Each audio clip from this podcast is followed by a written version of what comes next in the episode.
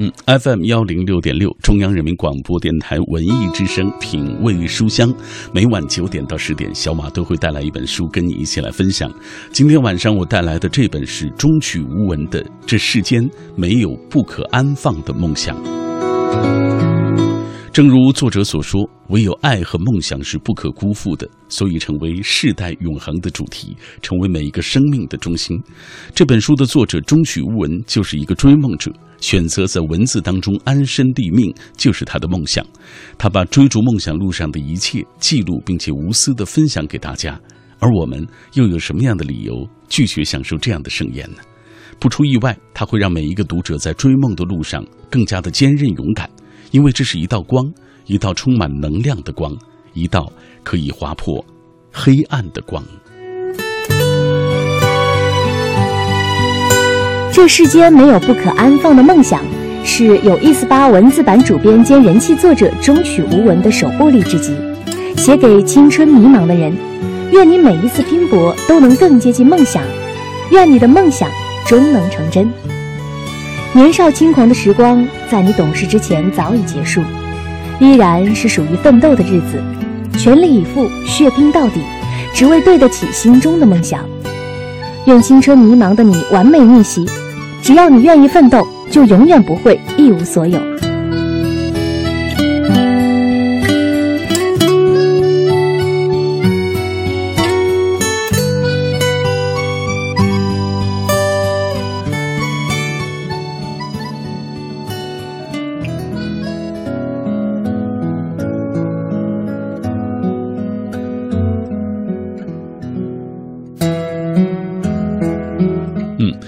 过刚刚的这个短片，我们简单的了解一下关于这本书的内容啊。作者说：“唯有爱与梦想不可辜负，把大部分的精力花费在自己最真实的方向上，你就一定会过上自己想要的生活。”其实，中曲无闻他是贵州毕节的一位高中数学老师的作品。这样一个数学老师，好像和我们今天这样一部非常文艺的作品，你很难画上等号。我们来听一听中曲无闻自己怎么说。呃，今天我们在节目当中为大家推荐的是中曲无闻的作品，叫做《这世间没有不可安放的梦想》。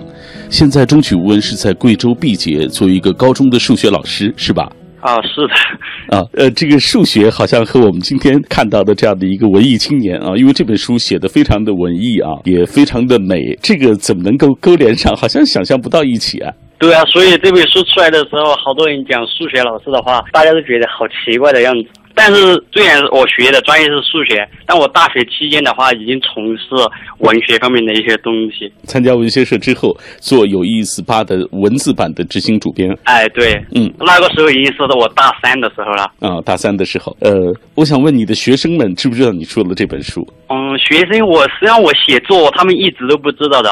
只是有有学生去买杂志看的时候，看到上面有我的文章，然后他们知道我有这个网名的话，然后他们就问我是不是我写的，后面我就笑了一下，算是默认吧。那也就是说，你出版的这本书《这世间没有不可安放的梦想》，他们是没有读过的。学生大多数没有读过。其实现在关于梦想的书和文字很多，如果让你说你这本书的特点啊，你给大家来推荐一下这本书。实际上这本书的话，我讲的虽然。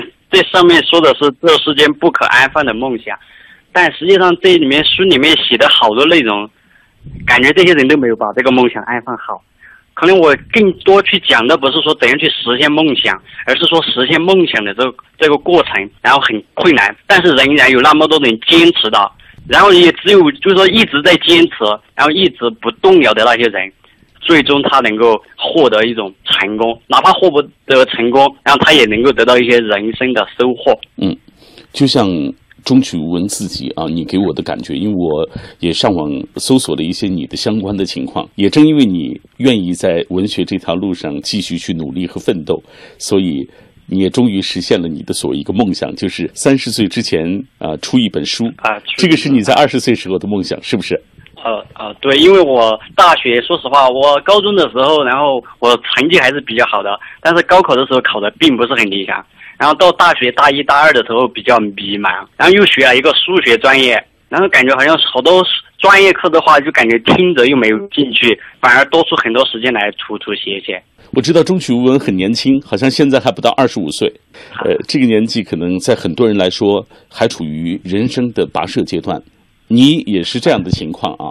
呃，我看你租房，甚甚至现在是因为你们的学校搬了新的校区，是不是要住在那个呃和很多老师要住在一起过这样的集体生活啊？就集体生活。尽管是这样的生活，你还没有放弃所谓对于梦想的追逐，还要通过自己的文字书写关于梦想的这些故事。这样做的原因是什么？虽然你感觉好像我很艰苦，但实际上我到学校里面去和这些老教师相处的话，我觉得他们那个年代过的那种生活更艰苦。现在好像我们抱怨好多东西，然后我就听我们数学组有个老师，他就说，他去当时去读书的时候，就是没有鞋穿，冬天没有鞋穿，光着脚板。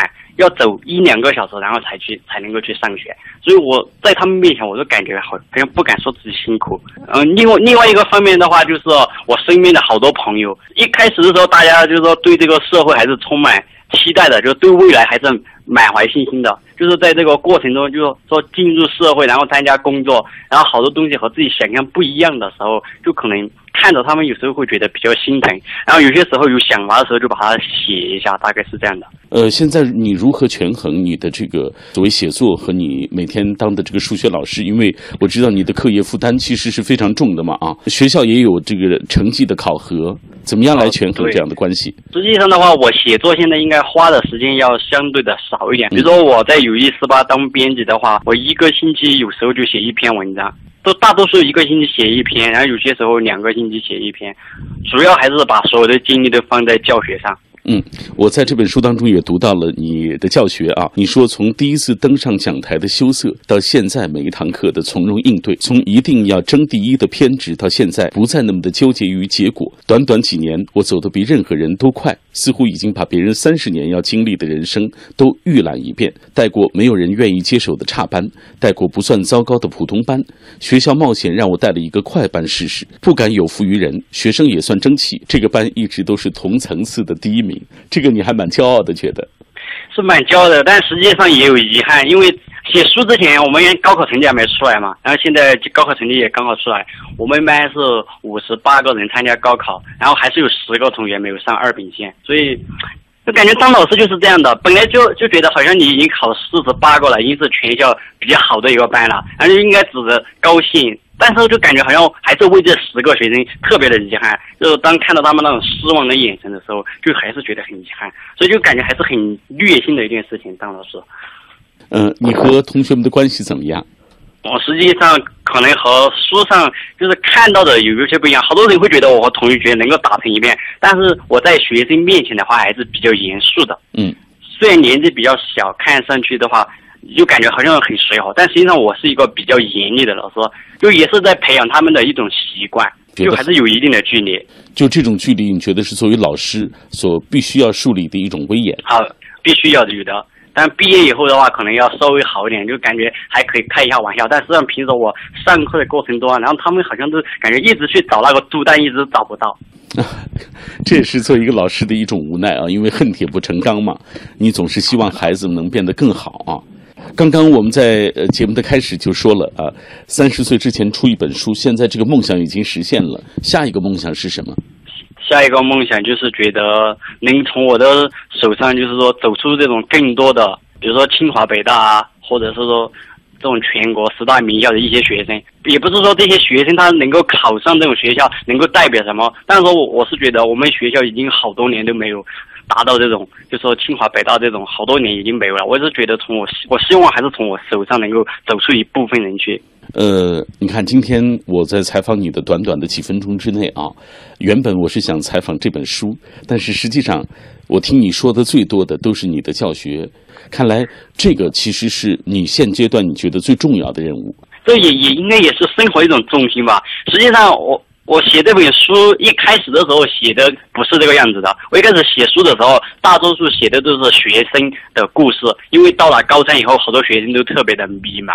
然后我写一下在我周围发生的这种小故事。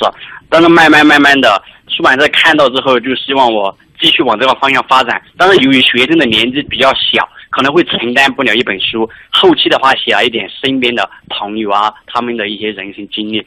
呃，接下来还有其他的一些写作的计划吗？嗯，写作目前也受到一些邀约，比如说写一点什么名人故事啊，什么之类的。但我是觉得写作这种东西还是。虽虽然从这本书就说卖不得很畅销也好，我感觉都没关系。但是我觉得还是要写内心想写的东西。呃，今天我们嗯，写自己内心真正想写的东西，这是中许无闻啊跟我说的最后一句话。实际上，呃，我是觉得在整个跟中许无闻聊天的过程当中，我能感受到他对于孩子们、对他教学的这些学生们的那种情感啊。对他们那种恨铁不成钢的态度，这一刻，中曲无闻就在呃电波的那一端，通过网络啊，在贵州的毕节收听我们的节目。我们也衷心的祝福他啊，祝福他和他的学生们能够共同努力，考出好的成绩。当然，也希望他能够继续为我们带来文字的作品。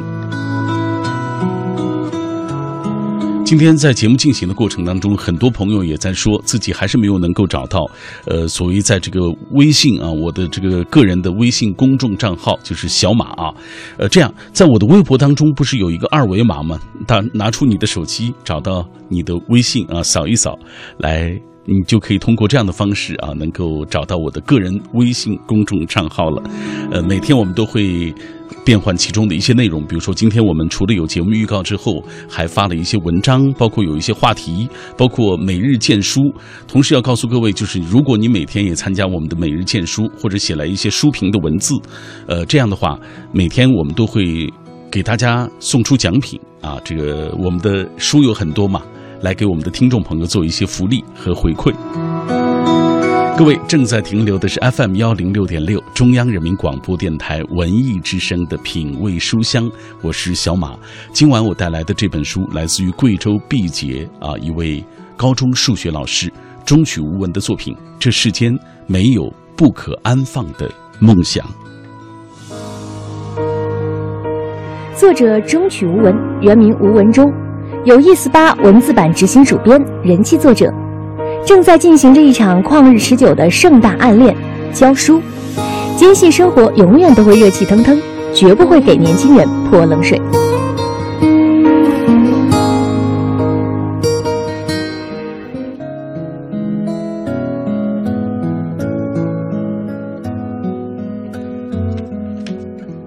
钟许无闻自己也是一个在人生路上不断追逐梦想的年轻人。我们来跟各位来分享属于他的一些故事。他说，大四那年，我和室友筹备考研，报名费和生活费不敢向家里要，也不敢向家人表明不想急着工作的态度。暑假不回家，父母以为我是打暑假工，其实我早已经捉襟见肘。不爱学习却很功利的去拿到了奖学金，但也没能支撑多久。后来又和室友偷偷的在寝室里开锅做饭，三个月不吃水果，不知肉味儿。起初的几天，相互欺骗说榨菜也很下饭，结果不到一周就吃不下去了。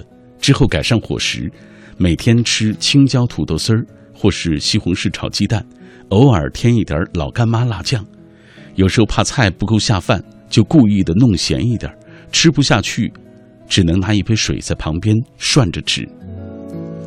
距考研不到三个月的时候，有一个不良书商突然联系到我。说看了我的一些文章，很有出版的潜质，想和我谈一谈合作的事情。我半信半疑，最终没有抑制住那颗少年不安分的心，决定一边复习考研，一边写稿子。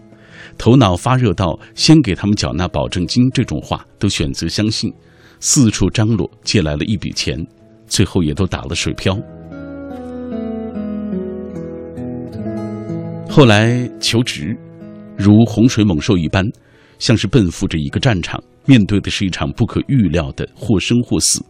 当灰头土脸离开战场的时候，很像是一个铩羽而归的勇士，内心的那些血腥却不知道如何洗去，犹如噩梦纠缠的战争场面始终无法抹去。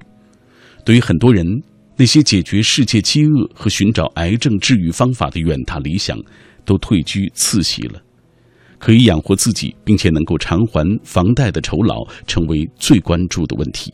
至于我，也再也不是那个自信满满的文艺青年。迫于无奈，终于去考了教师。尽管从未想过要成为一名教师，甚至瞧不起成为教师。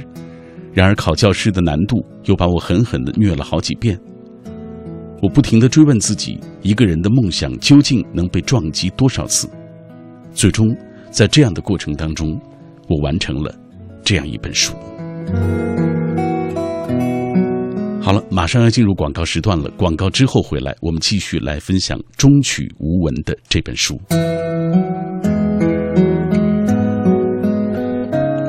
美好的人生一定不能够错过旅途当中的各种风景。你痛苦过，你幸福过，你哭过，笑过，这才是人生本真的魅力。生命当中的各种体验，犹如不同的风景，会带给人生带来各种各样的感受。哭着哭着就笑了。那笑容才是更甜的，而痛着痛着就好了，那幸福才是更真的。人生活的是经历，而幸福总在这样的路上获得。各位，感谢你继续停留在小马的声音世界当中。今天晚上我带来的这本书来自于中曲无闻，这世间没有不可安放的梦想。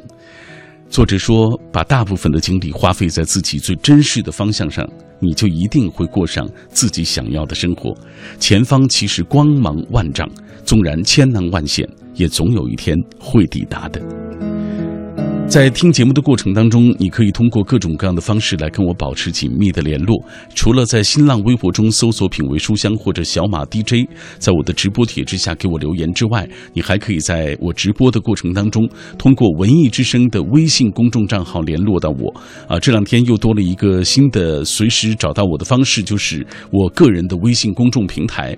但是，的确有很多的朋友啊，也跟我反映过，就是现在在微信公众平台当中，仅仅搜索。小马两个字还不能够找到我，因为可以找到其他的，比如说小马修车 哈，竟然有这条啊，还有其他的一些等等。嗯，那没关系，就是在我的呃微博当中，在小马 DJ 的微博当中，也有个人微信的一个二维码，扫一扫你就能够关注到我了。人要过最质朴的人生，拥有最遥远的梦想，这也是我在慢慢长大成熟之后啊才。觉得越发重要的事情，所以今天晚上我想跟你聊的话题，咱们就来说一说，呃，你遥远的梦想，以及为了他你所做过的那些，呃，扎实的质朴的一些努力。来，我们分享一下大家的留言吧。每天都有很多的朋友在跟我们保持这样的紧密的联络。呃，下面这位朋友他说啊，他很喜欢我们的节目，也确实啊能够，呃，在这样的过程当中感受到这种温暖、这种力量。同时，大家也有很多的朋友在跟我们一起说，呃，要想要去参加二十九号，也就是下一个周六下午一点。到三点的这样一个活动，叫做小马和他的朋友们。当然，这个朋友们最重要的是电波那一端的你们。我们给每一位参与啊报名参与我们活动的朋友，都准备了精美的礼品，有来自于京东的，有来自于中国广播的等等啊。呃，只要报名啊，每一个朋友都会获得我们的精美礼品。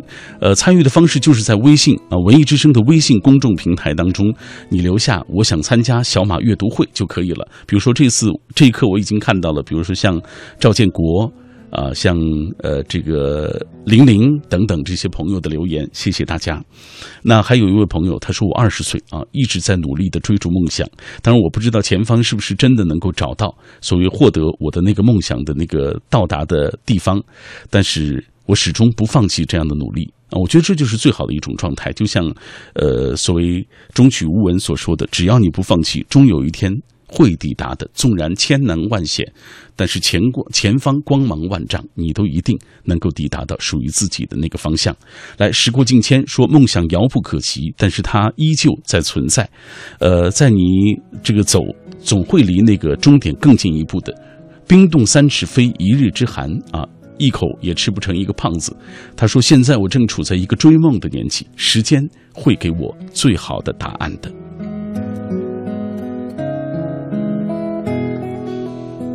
说得好，时间终究会给我们最好的答案。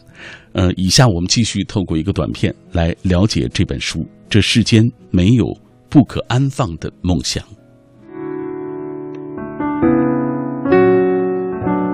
人终归要从迷茫与困顿中走出自己的路，披荆斩棘也好，披星戴月也罢，终究都在走向更好的路途上。如果梦想太多，那就化繁为简，坚持一两个就好。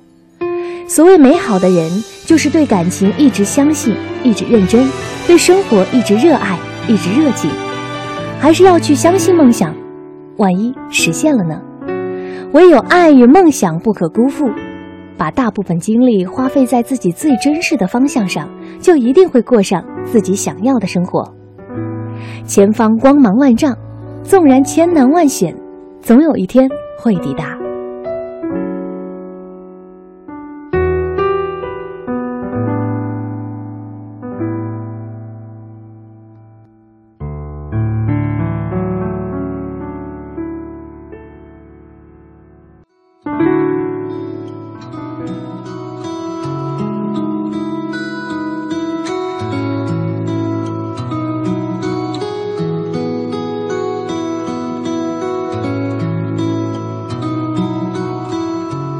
接下来，我们就打开中曲无闻的这本书，跟大家来分享他的文章。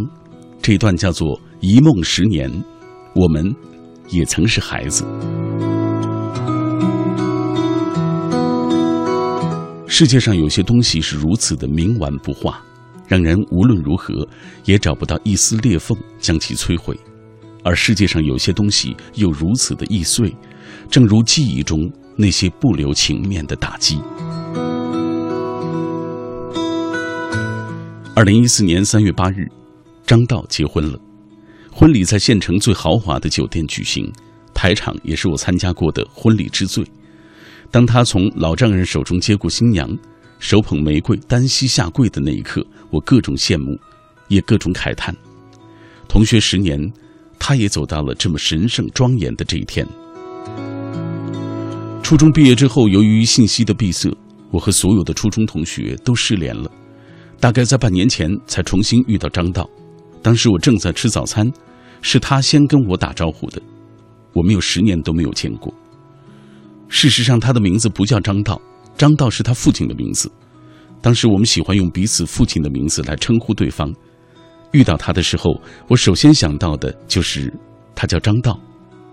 我不知道他怎么会记得我的名字，反而搞得我羞愧不已。上初中时，我是好学生，张道是坏学生。我被老师夸了三年，他被老师骂过三年。我是不可能和他同流合污的，所以不记得他的名字也正常。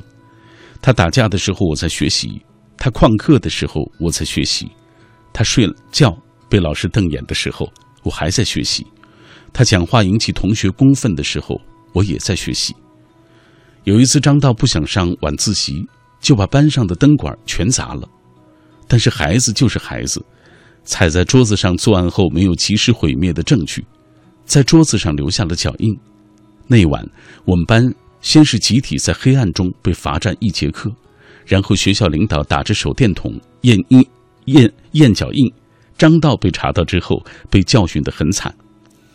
还有一次，他把教室的门弄坏了，从里面到外面都打不开，所有同学进出教室都得爬窗子。一些爱岗敬业、不想耽误课程的老师也跟着爬。他无恶不作，让老师们恨之入骨。临近毕业时，也没让他参加毕业的合影。我重新遇到张道的时候，他说他当了医生，在一家私立医院上班。医院和我如今就职的学校只隔着一条街。我却是工作到第三年才和他偶然相遇的。当他知道我当了老师以后，对我表现出了一种让人浑身不自在的毕恭毕敬，那种尊敬不同于一般人的圆滑奉承。他抢着给我买单，并且主动记下了我的手机号码。一向和老师作对的他，让人怎么也想不到有一天会和一个涉世未深的老师说那么多意犹未尽的话。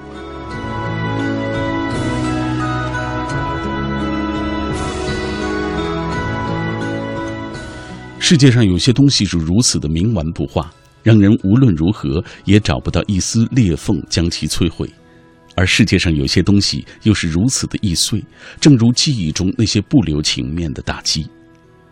当初那位正直负责的初中班主任，并没有给张道发毕业证书。后来听说张道的死党李丽冒险撬开窗户给他偷了出来。起初我搞不懂，从来没想过完成学业的他们也会在乎毕业。他们没资格拍毕业照，却没有像往常一样巴不得的出去打游戏、打台球，而是在周围看着大家不肯离去。我印象中的那个班主任是那样的温柔，可是他却不愿给张道和李丽这样的孩子一个美好世界的梦。张道的父亲，也就是拥有张道这个名字的真正的那个人，他说张道是被李丽带坏的。张道最后一次被家人拖回正途，李丽正在为他赴一场约架。那次李丽被打得浑身是伤，张道的父亲报了警，警察们漫山遍野的找李丽，李丽不敢露面，在山上睡了两三天，因为受伤流了很多血，居然也挺过来了。那一次也是李丽最后一次打架，这些我都一无所知。还是三个月前同学聚会，李丽当成下酒的话说出来的，中间夹杂着一些她三岁女儿的生活琐事。说起女儿，她满脸幸福，她的后背到处是伤疤，就像蜈蚣一样，手臂、胸前是纹身。她说，女儿因为害怕她身上的伤疤和纹身，不敢和她拥抱，她还特意做了遮挡。李丽把一切说得风风轻云淡，张道不停的举杯。说兄弟之间，什么都不说了，来，喝酒吧。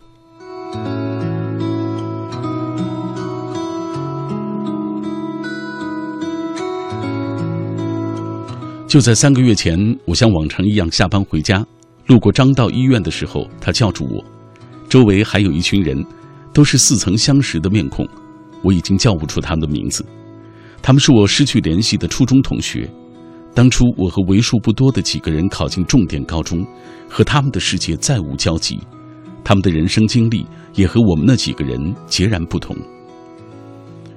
那天他们要去参加一个同学的婚礼，那个同学曾经是班上出了名的死鱼眼，从来都打不起精神的，不管什么课都在睡觉，自然也在老师深恶痛绝的学生之列。他现在在计生局工作，专人给专门给人做绝育手术。我很是诧异，不知道那种需要精力高度集中的工作，他会不会打不起精神而割错了部位？其实我分不清楚是我自己走错了人生轨迹，还是他们都在我的认知里乱了套。那些男同学中，曾经被我抓得满脸是伤的同桌，追过班上最漂亮的女生，当时轰动一时，现在却只能管对方叫嫂嫂。曾经是班上最丑、最土，人人都能摸头、都喊他乌龟的男生，居然成了知名的婚纱摄影师，收入可观，各种前卫，各种新潮。曾经个子和我一样矮、胆小怕事、声音又低又细的男生，后来长得牛高马大的，当了五年兵，练就了一身肌肉。曾经最帅的班草，连隔壁班的女生也会趴在桌前看他。但是他最终却因为吸毒被抓，至今还没有放出来。那些说喜欢他、喜欢到死去活来的女生，谁也没有去看他一眼。曾经每天离开教室总要关窗关店的老班长，现在却过着捉襟见肘的生活。跟初中同学失联十年再聚首，把酒畅谈的氛围颇让人动容。这十年间一路的颠簸显得漫长而遥远，仿佛是童年噩梦当中总会出现的场景一样。当初站在时间的那头，我们都以为最终会看到带有暖意的灯光，听到温馨舒缓的音乐，人生会按部就班的幸福下去。可推开命运之门，我们看到的却是不如意的一面。我们之中并不是每一个人都有过惨痛的经历。但全都感受到了世界对于我们的残酷。我们怀着忐忑的心走向社会，在前进的路上独自跋涉。走着走着，在路的远方看到了些许希望与善良。但待到我们走近，世界却有一种狰狞的面目，猛然间呈现在了我的面前。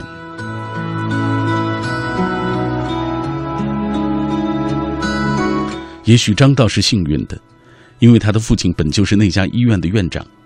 他初中毕业之后读了一所卫校，就回来子承父业。李丽也是幸运的，尽管她自幼丧母，头上的刀疤处至今也没能长出头发，但她愿意为了妻子、女儿这两个生命中至关重要的女人浪子回头，本本分分的做生意，踏踏实实的过日子。而我也是幸运的，生命历程当中没有经历过什么刀光剑影，每天忙碌的穿梭在校园的各种角落，备课、上课、印试卷、改试卷。夜深人静之时，就这样在键盘上敲敲打打。参加完张道的婚礼，我喝得微醉，久久的凝视城市新楼盘的宣传牌，突然想起自己小学时在课堂上吹牛的样子。我说，我毕生的梦想，就是靠自己的努力走出闭塞的大山，在城市里买一栋大房子，分一层给大姐，再分一层给二姐，分一层给爸妈。分一层给叔叔婶婶，自己住一层，剩下的楼层就低价租给小伙伴当岁月的列车呼啸而过时，它撞碎了孩子们一个个美梦，也撞碎了一些人内心仅存的希望。脆弱的人直接跑开了，坚强的人选择留下来面对。直到逐渐习惯，那时有另一些人便会拍着他，虽然挣扎。却还愿意扛起责任的肩膀说：“年轻人，你成熟了。”这本书中的故事发生在校园或者刚走出校园的路上，关于友情，关于爱情，关于梦想，都是在时间的年轮上演变。初读故事仿佛带着凉意，再读你会发现这些故事其实都有一个温暖的湖。忆的是流年，写的是聚散，诉的是终曲，跌宕起伏。在作者文字雕琢的时光里，有些东西未必大哭才是心痛，未必死别才能铭心，因简单而难忘，因执着而醒目。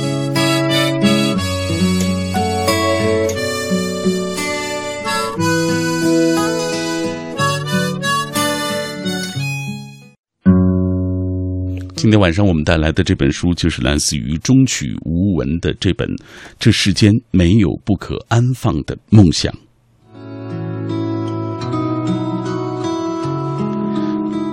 赵丽。出现在这里的时候，每一次都有很多的朋友在跟我们保持紧密的联络，分享属于他们的故事。我们也来看一看大家的留言。这一刻，有很多的朋友在分享所谓梦想带给他们的力量。有人说，觉得那么遥远啊，这个梦想能够实现得了吗？不管怎么说，就像中曲无闻所说的，只要你努力，你努力的向前走去，那个梦想就一定会离你更近一点来。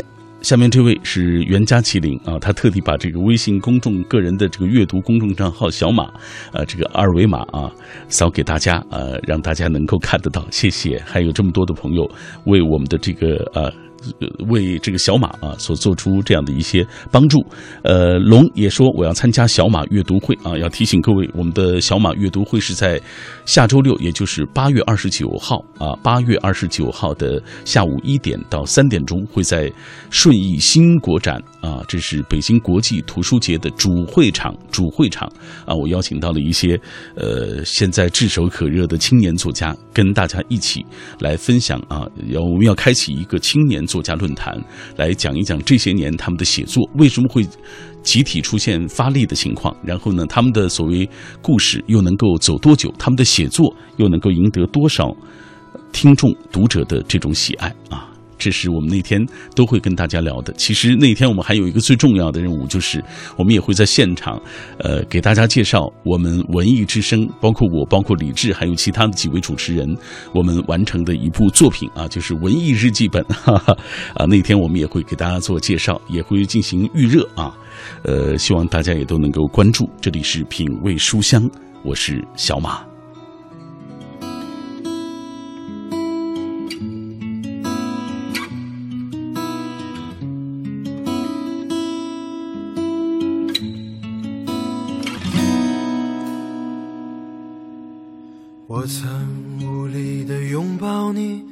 还记得吗？